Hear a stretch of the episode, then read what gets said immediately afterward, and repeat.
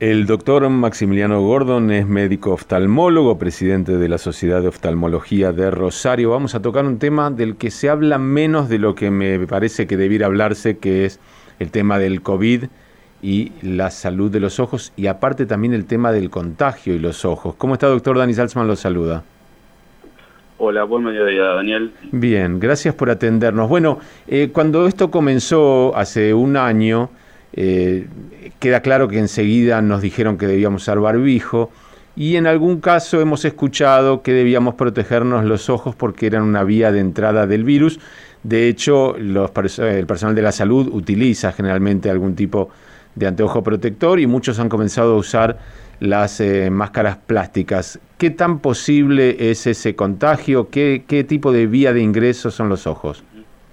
Sí, el principio de la pandemia se pensaba que, que la, conjuntiva, o sea, la mucosa del ojo, era un, sitio de entrada para el virus. Pero después se, o sea, las conclusiones fueron que en realidad el virus entra en, el, en, la enorme mayoría de los casos entra por, por vía respiratoria. Es muy poca la penetración que tiene el virus a través de los ojos, de la conjuntiva. O sea que no es, por lo menos, no es eh, necesario que se haga una protección de los ojos con cubrirse nariz y boca estaría bien. Sí, por supuesto que estaba hablando de a lo mejor eh, trabajadores de la salud que están en una terapia intensiva, eso es otra cosa, ¿no? Pero en o en una terapia de COVID, pero regularmente no es eh, no es necesario estar con los ojos eh, tapados o cubiertos o protegidos. ¿Y eso incluye a aquellos que usamos como yo anteojos eh, comunes para ver o lentes de contacto? Eh, ¿Hay alguna dificultad en usarlos o no usarlos? No, no, no, no hay ninguna dificultad, ningún problema en usarlos. Bien. Ah, vamos al, otro tema que es la salud de los ojos, porque en este tiempo que hemos eh, hecho tanto de, la tarea de, manera virtual, evidentemente si ya estábamos muy expuestos, por ejemplo, a las pantallas o a, las luces de interior, este año se ha multiplicado. ¿Se empieza a notar ya en la consulta eso? Sí, en realidad el, el problema por ahí es que es en realidad la, no afluencia que tuvimos el año pasado de pacientes a los controles oftalmológicos. Eso creo que es el, punto el, punto más, más importante.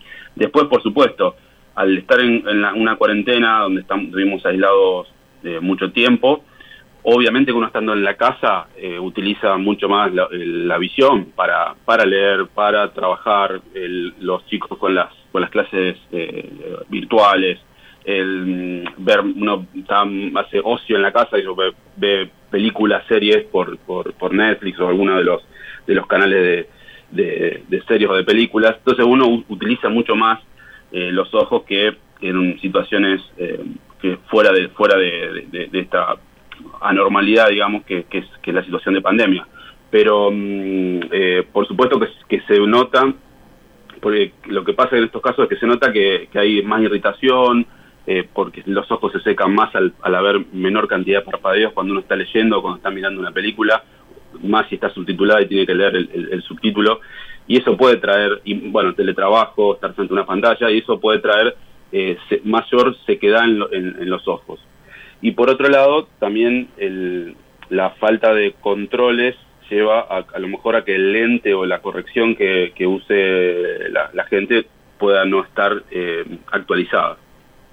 Bien, desde ese punto de vista, eh, la gente ha, vuelto a la consulta, se nota que, que lo digo porque en general los ojos parecen quedar relegados, ¿no? O sea, queda claro que cuando me duele alguna cosa en el cuerpo, eh, tengo que ir al médico y ni hablar si tengo síntomas eh, compatibles con el COVID, pero si me duelen un poco los ojos, me refriego, los tengo un poco más rojos, puedo esperar.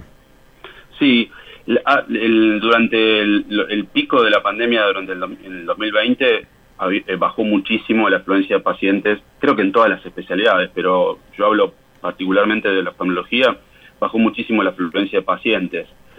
Eso, el problema de eso, más allá de lo que hablamos recién de, de la utilización de pantallas o del teletrabajo, de clases virtuales, lo que sea, creo que mm, el, problema fundamental es la falta de control de algunas enfermedades eh, oftalmológicas, de alguna enfermedad de los ojos, que pueden traer una consecuencia irreversible a futuro si no se tratan y se controlan en el momento oportuno.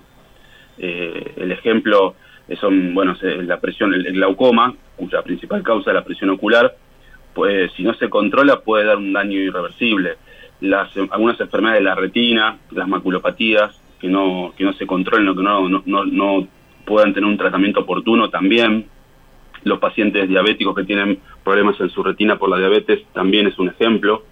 Eh, y también el, los controles en los, en los chicos, en los controles preescolares, que también es un tema que no, no han, faltado sus controles eh, previo a las, al inicio de las clases por razones obvias. Entonces eso también impide por ahí detectar a un chico que pueda necesitar un lente o que pueda haber menos de un ojo que de otro y, tener una consecuencia en, el desarrollo visual de uno de sus dos ojos.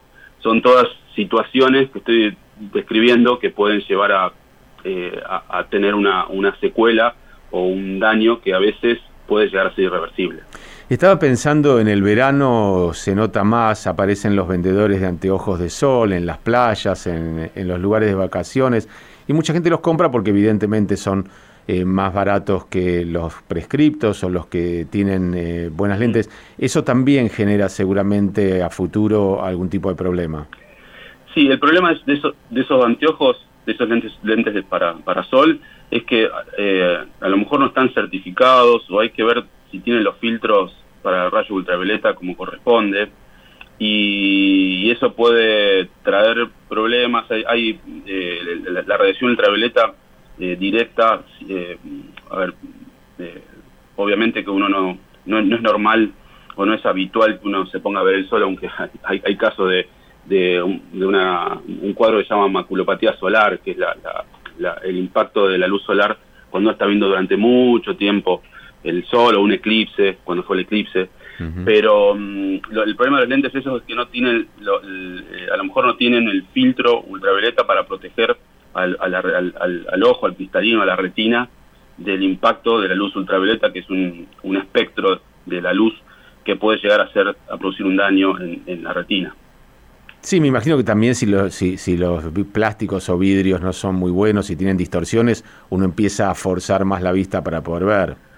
Sí, si no son de buena calidad, por supuesto, incluso a veces, la visión puede no ser puede ser peor que sin el lente. Eh, por eso siempre uno cuando lo consulta por un lente, un lente de sol, siempre recomienda ir, comprarlo en un lugar eh, serio, una óptica, que, tengo, que, haya certificación, que, es un, lente que uno sepa que tiene una calidad eh, acorde con, las necesidades de hoy.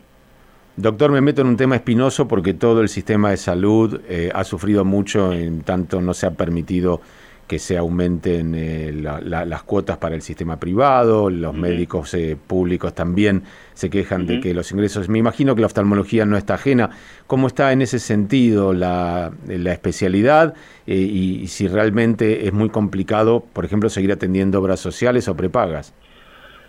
Sí, justamente nosotros estamos, muy preocupados porque mm, eh, no hemos tenido, eh, como usted dice, no hemos tenido actualización en, los valores, eh, incluso con la, situación del, país, con inflación, con devaluación, con nosotros también, como creo que casi, en casi todas los, las instituciones médicas, hemos tomado medidas para enfrentar la, pandemia, medidas de, seguridad, de protocolos que cumplir, que por supuesto eso nos hemos hecho cargos nosotros, no nadie nos ha, nos ha retribuido en, ese sentido.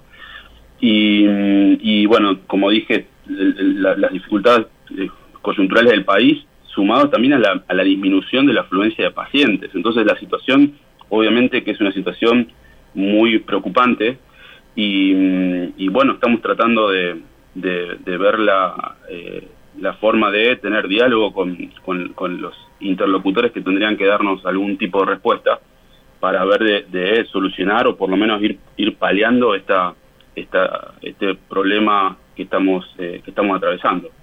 Sí, estaba pensando que al igual que los odontólogos, ustedes trabajan muy cerca de la cara del paciente, o sea que tienen que cubrirse mucho. Sí, sí, sí, sí, sí, muy cerca.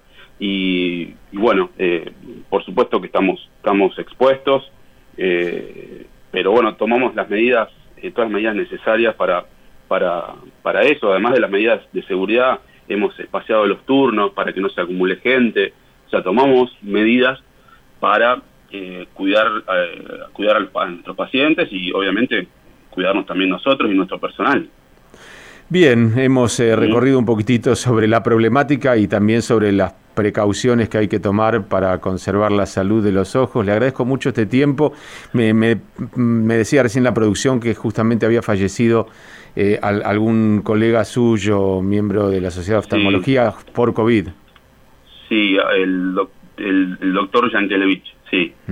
Sí, una, una lástima. Eh, la verdad que esta, lo que estamos viviendo parece, parece una pesadilla. Eh, todos hemos tenido a alguien que, que ha, padecido gravemente la enfermedad o que ha fallecido y bueno, esperemos que, que pronto con las vacunas y con todo podamos, podamos ir eh, acomodando la situación para que no, no pasen estas, estos, hechos desagradables. Eh, ¿Pudieron mm. vacunarse como todo el personal de la salud o todavía quedan oftalmólogos sin vacunar? Sí, eh, bueno, en lo que yo, hasta lo que yo sé, eh, te diría que casi la totalidad están, están vacunados. Bueno, por lo, menos también nos, da un, un, un, plus en cuanto a seguridad, ¿no? Tanto para nosotros, por supuesto, y también como para los pacientes. Doctor, gracias por este tiempo y seguiremos en contacto. No, muchas gracias a ustedes y buen mediodía. Esto fue Entre líneas, un podcast de Radio High. Puedes seguir escuchando y compartiendo nuestro contenido en Spotify, nuestro portal radiohigh.com y nuestras redes sociales. Hasta la próxima.